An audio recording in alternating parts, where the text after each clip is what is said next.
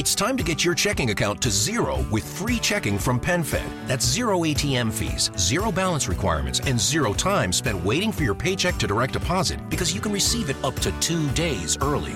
Open your account with just $25 and see how big zero can be. Apply online today at PenFed.org slash free checking. Early direct deposit eligibility may vary between pay periods and timing of payer's funding. To receive any advertised product, you must become a member of PenFed, insured by NCUA.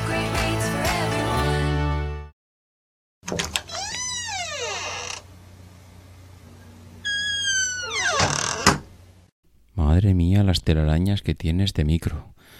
Señor, señor, hay que volver, hay que volver. ¿Y si vuelvo la semana que viene?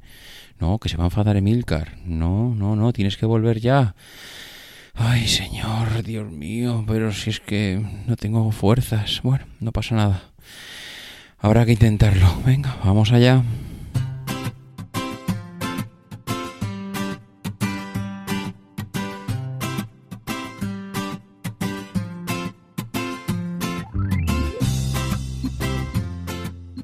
Bienvenidos al capítulo 137 de Perspectiva, un podcast de Milcar FM donde analizamos cada semana todas las decisiones y estrategias de las empresas que nos rodean.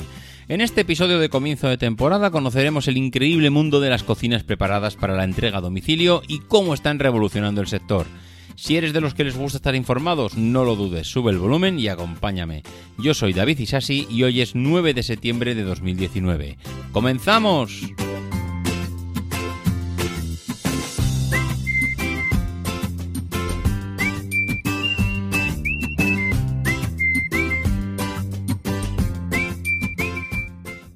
Muy buenas a todos, ¿cómo estamos? Pues sí, hemos vuelto, hemos vuelto.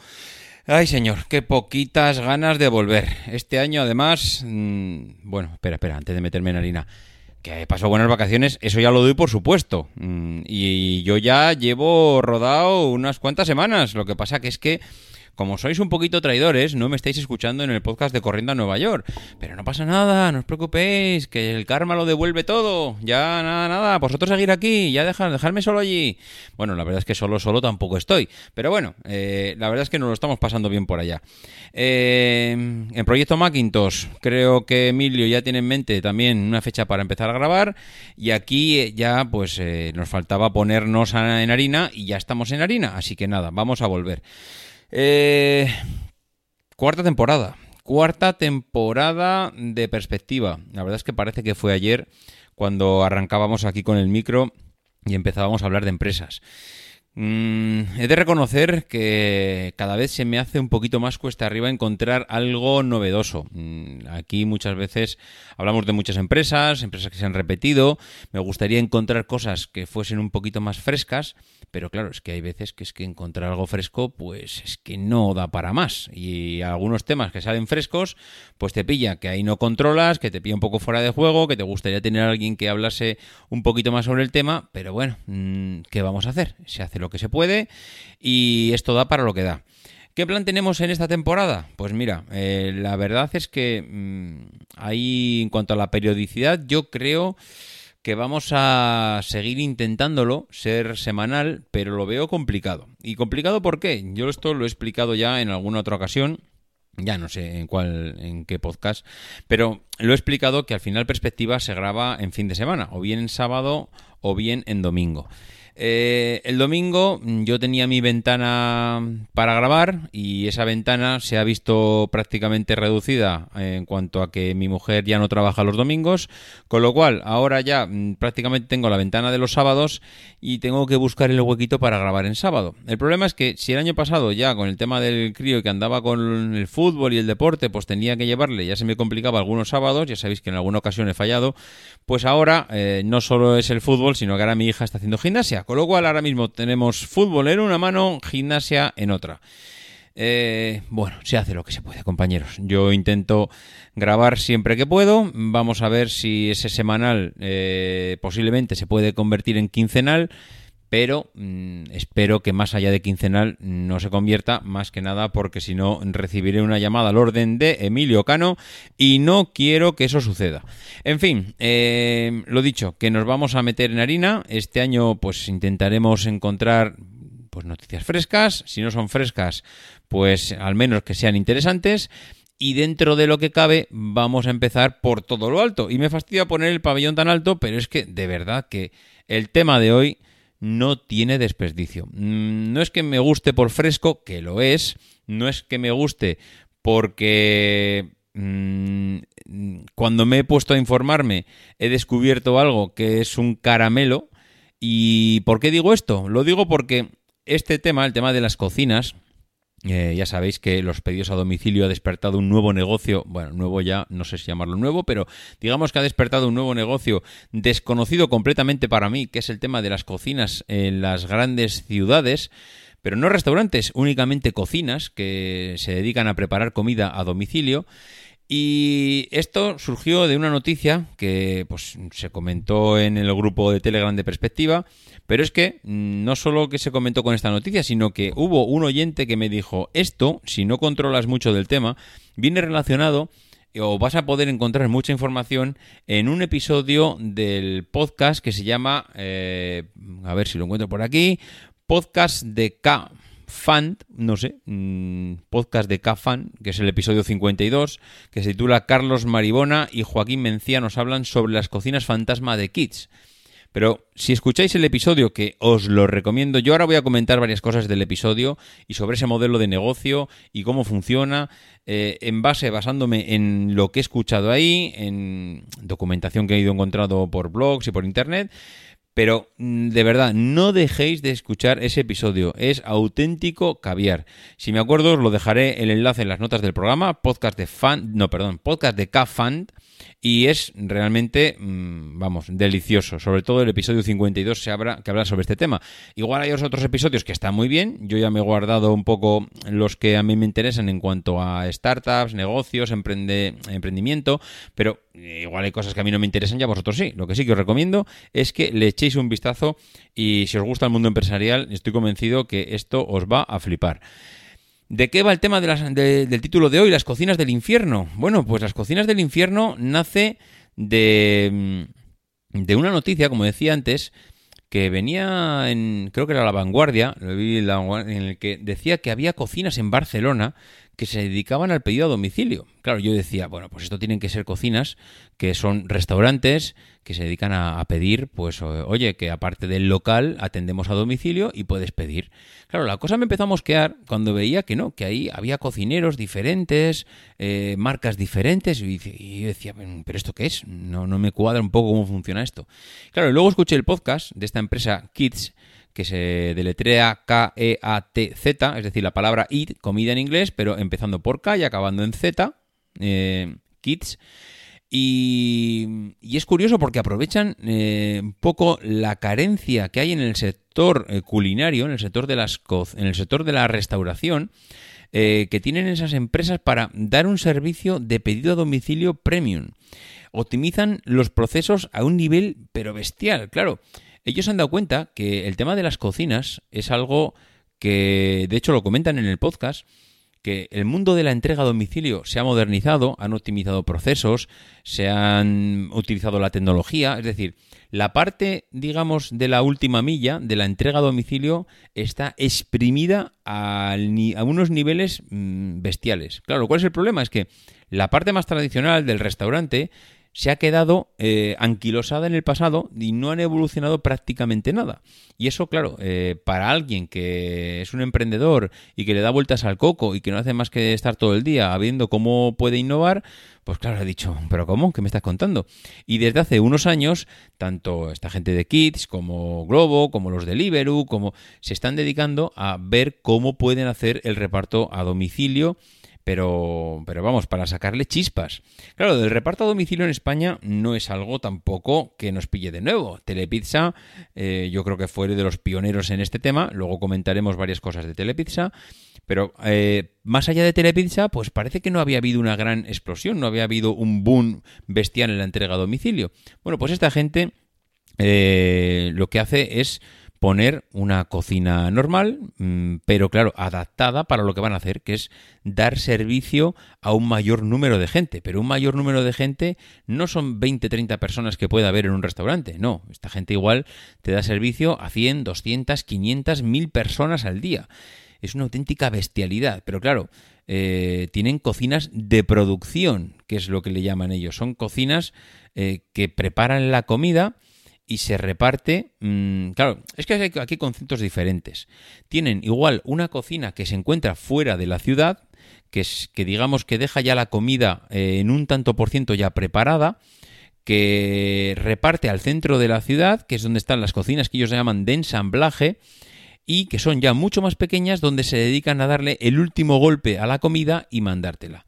Claro, bien pensado, es, que esto es, vamos, mm, una pasada como lo tienen de optimizado. Cocina de producción para preparar la comida que voy a mandar. Claro, cuando una persona pide un pedido a domicilio, no necesita, perdón, no necesita, no puede esperar dos horas a que le hagan la comida. Tiene, vamos, espera un tiempo prudencial, pero esa comida o está medianamente ya preparada, avanzada, o es imposible que le llegue en ese periodo de tiempo. Y claro, ellos, pues ¿cómo se lo montan? Pues se lo montan de una manera increíble. Y es, no voy a alquilar en el centro de la ciudad un mega espacio para hacer comida preparada, que lo puedo preparar en cualquier sitio y además en ese momento no me la está pidiendo el cliente, con lo cual si no necesito estar cerca del cliente en ese momento, pues no estoy. Me voy al extrarradio de la ciudad, me voy a un polígono, alquilo una nave allí a la medida que yo necesito y digamos que preparo la comida para cuando mmm, la voy a necesitar. Es decir, preparo las salsas, preparo las bases, todo eso lo mando a la cocina de ensamblaje, que esa sí que está en el centro de la ciudad, ahí sí que ya se dedican a darle ese último toque, calentarla, ponerle los productos frescos, ponerle en su packaging, dejarlo todo ya preparadito para cuando viene el repartidor, que esté ya pim pam pum para llevársela. Bueno, pues eh, esto mmm, al final está hiperoptimizado, pero claro, no está hiperoptimizado solo para una marca. Lo, lo curioso de esto es que ellos en ese espacio no hacen una sola marca, hacen igual 10 marcas diferentes, que eso es lo que es eh, realmente increíble. De la misma cocina salen 10 marcas eh, completamente diferentes. Eh, realmente mmm, escuchas a esta gente y, y claro, te das cuenta que esto le han dado muchas vueltas. ¿Por qué pueden dar servicio para 10 marcas diferentes? Pues porque tienen el nivel de tiempos, lo tienen súper estudiado. Saben eh, que pueden dar servicio en esa última milla, saben lo que van a tardar en cada tiempo y saben la comida cómo tiene que salir.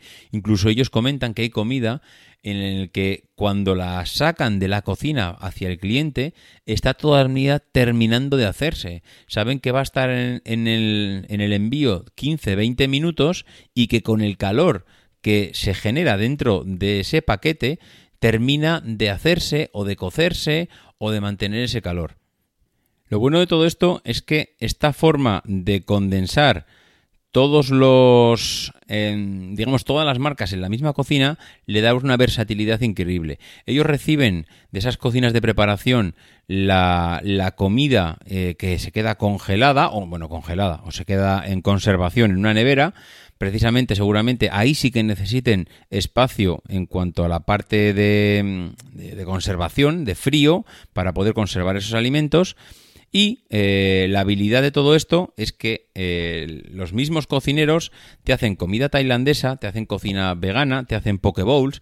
Y esto, al final, lo que hace es diversificar mucho al cliente. Te quedas con mm, especialidades completamente diferentes, llegas al, al cliente, llegas al consumidor final eh, como si tuvieras 10 restaurantes, 10 eh, cartas diferentes, pero claro, estás todo concentrado en una misma persona, bueno, una misma persona, perdón, en una misma empresa, en unos cocineros que ya saben o tienen una serie de productos ya preparados y que lo mismo te hacen, eh, yo que sé, un plato de comida japonesa, como de comida china, como de comida vegana, como poke bowls, que parece ser que ahora está muy de moda, y eso claro, en 150 metros cuadrados. En 150 metros cuadrados que eso al final no deja de ser más que, vamos, ni iba a decir 10 por 10, no porque son 100, pero 10 por 15 metros. En un centro de la ciudad estás dando servicio a 10 marcas diferentes. es una auténtica locura, porque si tú quisieras poner 10 restaurantes diferentes en el centro de la ciudad, vamos, el desembolso económico te llevaría prácticamente a la ruina. En cambio, aquí no, aquí da servicio de 10 marcas diferentes en una misma cocina, donde todo viene ya preparado desde fuera de la ciudad y lo único que tienes que hacer es darle ese último toque. Ojo, esto no quiere decir que sea comida basura, ¿eh?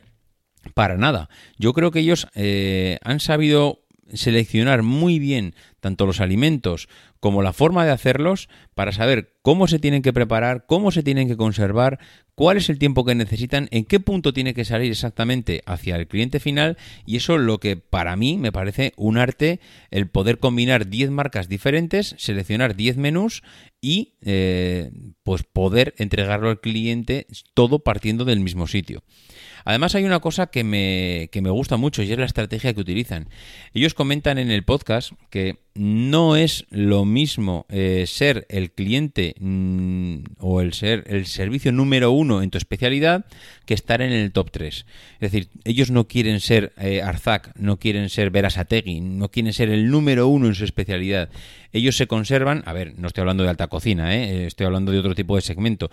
Mm, yo qué sé, si vas a hacer eh, comida vegana, pues igual hay un restaurante de comida vegana en tu ciudad que es la leche, que es el no va más ellos, su aspiración no es superarle a él. Su aspiración es estar en el top 3 de cada uno de los restaurantes. Si estoy en el top 3 de comida japonesa, ya me vale. Si estoy en el top 3 de la comida vegana, ya me vale. Si estoy en el top 3 de comida mexicana, ya me vale. Eh, ellos, el esfuerzo que les supone estar en el número uno de su categoría y, y someterse a esa especialización, es mmm, demasiado grande para la compensación económica.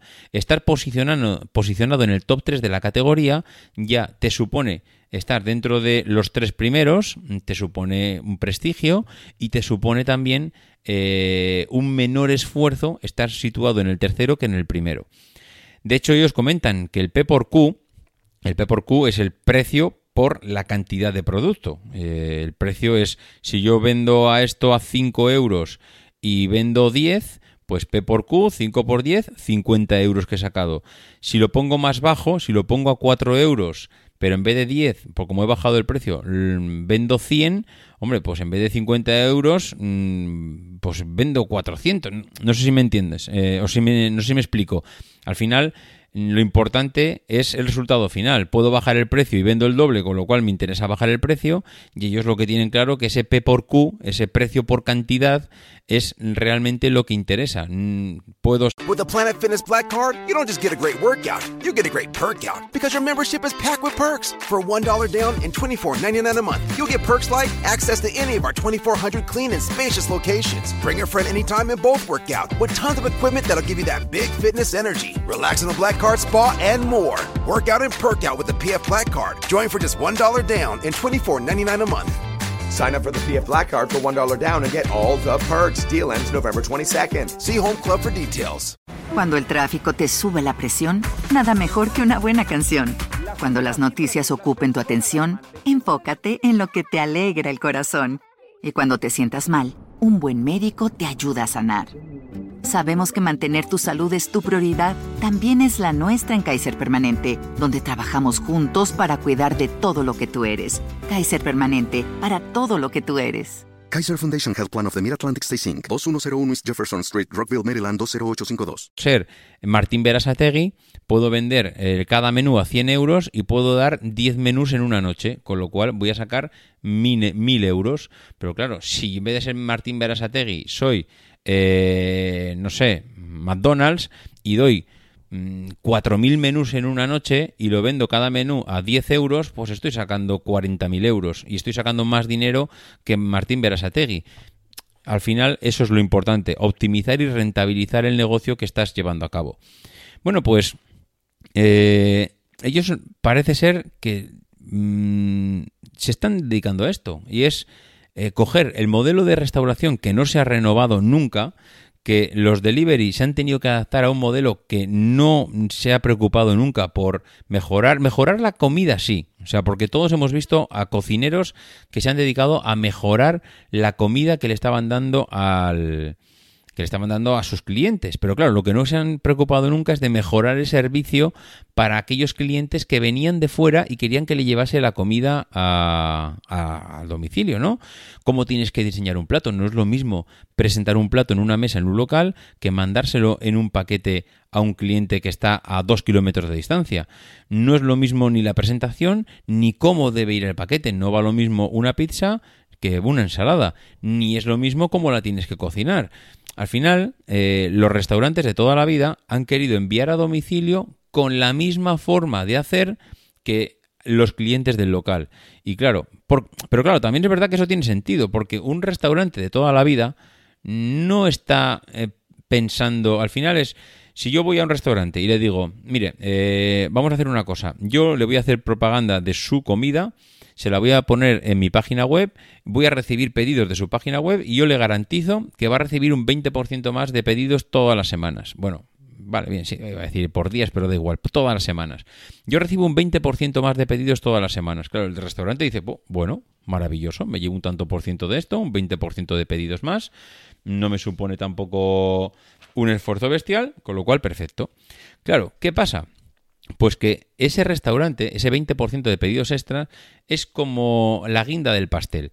Digamos que no le da la, tanta importancia como a los clientes que tienen en el local. Y ese es el problema. Es que para ese, eh, para ese restaurante, los clientes que están pidiendo a domicilio están buscando la misma calidad que si fueran al local. En cambio, yo primero atiendo a los clientes del local y luego el tiempo que me sobre, si es que me sobra, pues ya le dedico a los clientes que me piden eh, a domicilio. ¿Qué pasa? Pues que en muchas ocasiones el que viene a por el reparto, el que viene en una bici, está esperando 10-15 minutos a que le entreguen la comida. Si estás esperando 15 minutos a que le entreguen la comida y otros 20 que te cuesta llegar, estás hablando de que ya te está costando llegar cerca de los 40 minutos a destino. ¿La comida en qué estado llega? Mm, No se sabe.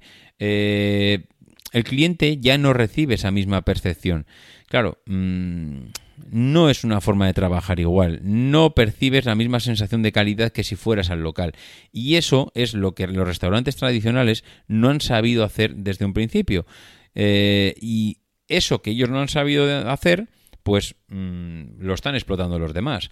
Al final, como decíamos antes, la cocina tradicional, el restaurante tradicional, necesita tener el mínimo espacio para la cocina en su local y maximizar el número de mesas para recibir clientes. Cuanto más pequeña sea la cocina, más clientes, más espacio dejo a los clientes para que vengan. Pero claro, cuanto más pequeña es la cocina, más limito mi producción, más limito la creatividad. Y eso es lo que han intentado invertir estas entregas. Maximizo la cocina al, al máximo, elimino el eh, digamos el espacio del local y todos mis clientes están fuera del local. De tal manera que todo el espacio que tengo dentro de mi negocio está destinado a la cocina al producto y a optimizar el servicio y el tiempo de preparación.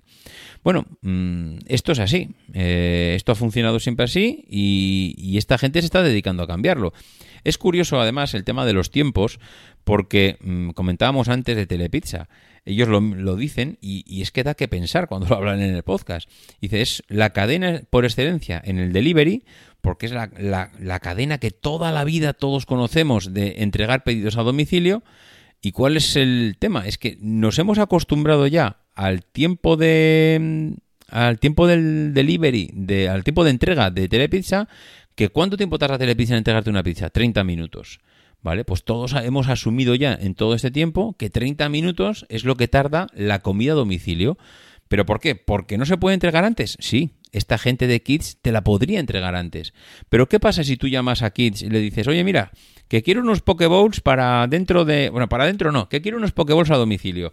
Tal, pal, pa, Pascual, venga, ya está, perfecto, recibido el pedido. ¿Y qué pasaría si recibes la comida a los 5 minutos? Que te mosqueas que te mosqueas porque lo has recibido muy pronto. Pero ¿cómo? ¿Ya estás aquí? Madre mía, pero si no me dado tiempo a prepararme, pero si yo iba a hacer ahora esto, pero si me has pillado a medias, pero si no tengo la, la mesa preparada, pero si además mm, iba a venir mi hermano y le he dicho que viniera en 15 minutos y ahora qué hago aquí con la comida, se me va a quedar fría. Es decir, nos hemos acostumbrado tanto a que recibir la comida a domicilio son alrededor de los 30 minutos, que lo tenemos totalmente interiorizado. Si el, repartidor viene antes, nos mosqueamos porque ha venido muy pronto y nos viene mal. Y si viene muy tarde, nos mosqueamos porque ha venido muy tarde y tenemos hambre y estamos esperando la comida. Con lo cual, hay una franja horaria, que ellos hablan de entre los 20 y 30 minutos, en el que llegar ahí es crucial para ellos. Es el tiempo exacto en el que el cliente espera la comida. Como pases la media hora, estás perdido. De hecho, ellos hablan de limitar incluso eh, la recepción de pedidos. Ellos hablan de Globo, por ejemplo, que mm, va más allá de una determinada distancia recibiendo pedidos, pero ellos lo están limitando porque saben que pasándose esa distancia, el tiempo de llegada de recepción de la comida es mayor y al ser mayor superan los 30 minutos y superar los 30 minutos para ellos es una barrera de calidad en la que el cliente va a empezar a quejarse por redes sociales, a poner reseñas negativas, eso les va a suponer eh, hoy en día, tal como funciona el tema de redes sociales, una pérdida de prestigio bestial y no les interesa. Si es necesario poner una cocina más cerca de, claro, si interesa, si hay volumen, si, bueno, ahí intervienen muchos factores, pero casi es más preferible poner una cocina en otro punto eh, estratégicamente situado que reciba la comida en esa zona en menos de 30 minutos que están haciendo un sobreesfuerzo en la cocina mm, digamos para ese tipo de clientes que están viviendo o eh, haciendo pedidos mucho más lejos y que la calidad de la comida no va a llegar eh, adecuadamente. Por una cosa es que la comida se termine de preparar en el camino con ese calor que lleva la caja y otra cosa es que se recueza allí este 40 minutos dentro de la caja que cuando abres aquello, vamos, mm, dan ganas de tirarlo a la pared que se te va a quedar pegado. Entonces, está todo súper, súper estudiado y la verdad es que mm, me encanta cómo lo tienen, cómo lo tienen montado. Eh, de hecho, es curioso y eso además me he dado cuenta porque Telepizza mismamente eh, empezó, cuando empezó hace 15, 20 años, ya ni me acuerdo cuando empezó Telepizza, empezó con la estrategia de eh, poner las cocinas de cara al público para que todo el mundo viera cómo se hace la pizza. Eh, la entrega a domicilio era el 80% de los pedidos de Telepizza, pero tú siempre podías ir allí a, Telepizza a cenar un sábado. Tenías mesas, podía, pero había mesas no una ni dos, había todo un local lleno de mesas que era difícil casi que te quedases eh, eh, fuera, porque además lo bueno de Telepizza es que es una comida rápida. Tú no te pegas dos horas allí comiendo en el Telepizza. Tú llegas, pides, en 5 o 10 minutos tienes la comida, media hora de sobra te has comido la pizza, estirándolo mucho igual te pegas una hora, con lo cual la rotación del local es bestial. Es muy difícil que esté siempre lleno. Tiene que ser un día, vamos, sábado, 10 de la noche, fiestas del pueblo o de la ciudad, del barrio, y, o que haga un día espectacular que está todo el mundo en la calle. Eso, esa tendencia de Telepizza ha ido invirtiéndose. A medida que han ido eh, avanzando los años, los locales de Telepizza se han ido reduciendo. Yo he visto locales de Telepizza donde solo se recibían pedidos. Y es curioso porque el concepto de Telepizza y lugar donde tomar pizza es eh, está unido. Yo casi no concibo un sitio donde recibamos la pizza sea, donde vayas, un telepizza donde vayas a pedirlo, pero no te la puedas comer allí. Se hace raro. Pero claro, es que tiene sentido. ¿Para qué le voy a dedicar espacio al local? Que ese espacio va a estar vacío en un tanto por ciento muy elevado de tiempo, porque si empiezo a preparar comidas o pizzas o masas, no sé cuál es la estrategia que utilizan para preparar las comidas, pero si empiezo a las 6 de la tarde, el local de Telepizza a las 6 de la tarde está vacío. Igual a las 8 empiezan a entrar clientes. Igual a las 10 o a las 11 empiezan a, marcharse y también deja de haber clientes. Pero estoy seguro que hay gente que a las 11 y a las 12 está pidiendo pizzas para que le lleven. Es decir, la estrategia de Telepizza es diferente. Ellos empezaron mucho local, poca cocina, han acabado con menos local, más cocina, han acabado también mmm, ampliando a más puntos de servicio y están cambiando también ese modelo de negocio porque necesariamente se están teniendo que, adaptar. ¿Por qué además Kids no está dando servicio a Telepizza? Porque según comentan ellos, tiene, tiene todo el sentido. ¿Cómo me voy a meter en un negocio como el que está metido Telepizza cuando están vendiendo las pizzas a 10 euros? ¿A qué precio lo tendrían que vender ellos sin tener el prestigio o la marca que tiene Telepizza para ganar dinero? Tendría, bueno, para ganar dinero, para recibir de momento pedidos. ¿Qué van a venderlo? ¿Por debajo de 10? ¿Cuál es el margen que queda ahí? Ya prácticamente no queda margen. Estábamos hablando de ¿qué voy a vender la pizza? A 8 euros. Me he comido el margen que tengo. Mm, ¿Qué hago? ¿Me convierto en un gourmet? ¿En un gourmet de las pizzas? En el que la pizza la voy a... mm, no sé... eh, la voy a cobrar a 30 euros. ¿Quién va a comprar una pizza a 30 euros? Mm, No pides a domicilio una pizza de 30 euros porque lo, casi una pizza a 30 euros lo que te está pidiendo es ir a un sitio especializado, italiano, eh, pizza casera, a mano, donde los ingredientes los estás viendo ahí frescos, nada de queso ahí refundido con una capa, no, no, ingredientes dándole eh, protagonismo al plato. Eso, tú puedes pedir igual una pizza por esas 30, 35 euros, pero no la vas a pedir a domicilio porque no es el tipo de pedido que tú estás esperando. Claro, han cogido y han dejado la pizza porque ahí saben que no van a sacar parte del pastel. Tiene sentido. Y esta gente además no es nueva, ¿eh? esta gente tiene eh, 13 cocinas ya por ahí funcionando, tiene 10 en Europa y 3 en Dubái. Eh, no sé, la verdad es que eh, están dando pasos agigantados a un tipo de cultura alimenticia para la que hasta ahora no estábamos para nada preparados.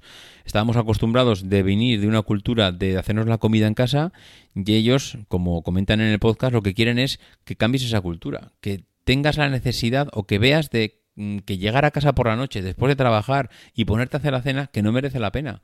Que por un cuatro duros eh, mejor llamas y en 20 minutos tienes la cena, ni necesitas espacio en la cocina, ni necesitas tiempo, mm, llegas, te cambias, te relajas, te tumbas en el sofá o te sientas en el sofá, ves una serie y te llega la comida a la mesa. ¿Merece la pena eso a cocinar? Pues no lo sé, pero que cada vez nos están metiendo por los ojos que no merece la pena cocines, no te busques una casa con cocinas tremendas porque lo único que vas a hacer en esa cocina es prepararte el desayuno y para el desayuno no merece la pena tener una cocina muy grande porque no hace falta nada que preparar, leche, café, cereales, un bowl, todo eso se prepara sin fuegos. Con lo cual, mm, ¿para qué necesitas una cocina tan grande? Comer, comer fuera, comes fuera de casa. Mm, Es muy rara la gente ya hoy en día que tiene tiempo suficiente para ir a su para volver a su casa, prepararse la comida, volver al trabajo por la tarde. Eso está, vamos, en extinción completamente. Gente que lo hace, sí, pero cada vez menos.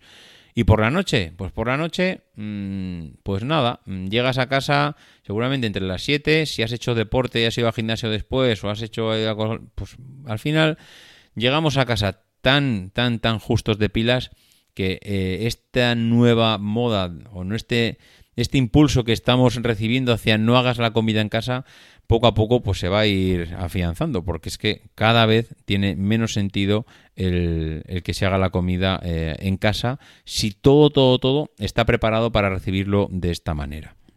En fin, eh, esto es la forma que tiene Kids de trabajar. Globo, por ejemplo, eh, trabaja de otra manera. Las cocinas, las dark kitchen que tiene Globo, mm, parece que están pensadas eh, de una manera diferente. Están pensadas para que yo mm, tengo la cocina y el restaurante de turno me trae al cocinero. Que esto es otra, otro concepto totalmente diferente. Yo te pongo la cocina y tu restaurante que te estoy diciendo que vas a hacer 20, 30, 40 o 50% más de pedidos más esa noche, claro, eso no lo vas a preparar en tu cocina, no tienes espacio, no tienes tiempo, no tienes recursos. ¿Dónde lo haces? No te preocupes, yo te pongo la cocina. Mira, en la calle tal me vas a hacer todas las comidas que, que recibamos a domicilio. Claro, pero no solo se lo alquilo a ese cocinero, se lo alquilo a cuatro o cinco o seis o ocho cocineros más. Con lo cual Globo lo que está haciendo es cambia un poco el concepto y es yo te pongo la cocina, tú pones los cocineros y ahí va bajo tu responsabilidad la comida. Lo único que tienes que hacer es compartir la cocina con más restaurantes, que es otro concepto diferente. Mm, no sé, mm, ¿cuál es mejor, cuál es peor? Pues no lo sé. Mm, De primeras, eh, al final parece que los dos están funcionando, mejor o peor, pero no tengo un criterio para saber cuál es el cuál es el mejor. Sí es verdad que lo de Globo es un poquito más enrevesado, porque realmente las cocinas no son de Globo. Parece ser que hay que hay una sociedad por encima que se llama Cocio, que es eh, coxio, que es bueno, que es eh, cocerse, no sé si es en catalán, en francés o en qué idioma, pero hay una sociedad que está por encima, que es la propietaria de las cocinas. Globo le alquila las cocinas y a su vez se la cede o se la alquila a los restaurantes. Bueno, ahí hay un mejunje de empresas y sociedades que, bueno, no merece la pena porque tampoco va más allá el entramado este. En fin, no sé, me parece curiosísimo cómo funcionan el tema de las cocinas, el tema de los pedidos a domicilio, eh, todo este mundillo que para mí era totalmente desconocido y que a raíz de un artículo y del capítulo este del podcast que os comento, pues he descubierto que es, mm, vamos, hay un auténtico arte en todo este optimización de procesos y de la entrega a domicilio con, con estas empresas. En fin, pues nada, yo creo que por hoy más que suficiente. Eh, lo dicho, nos vamos escuchando, nos vamos oyendo, nos vamos encontrando aquí en el podcast. Ya sabéis, como siempre, cuáles son las maneras de ponerse en contacto conmigo. davidisasi.mac.com, en Twitter arroba maxatine, en la, en página, en la página en la página de milcar.fm barra perspectiva y si no se me ha olvidado, diría que no dejéis de intentar ser uno de esos locos que hace lo imposible por cambiar el mundo. Adiós.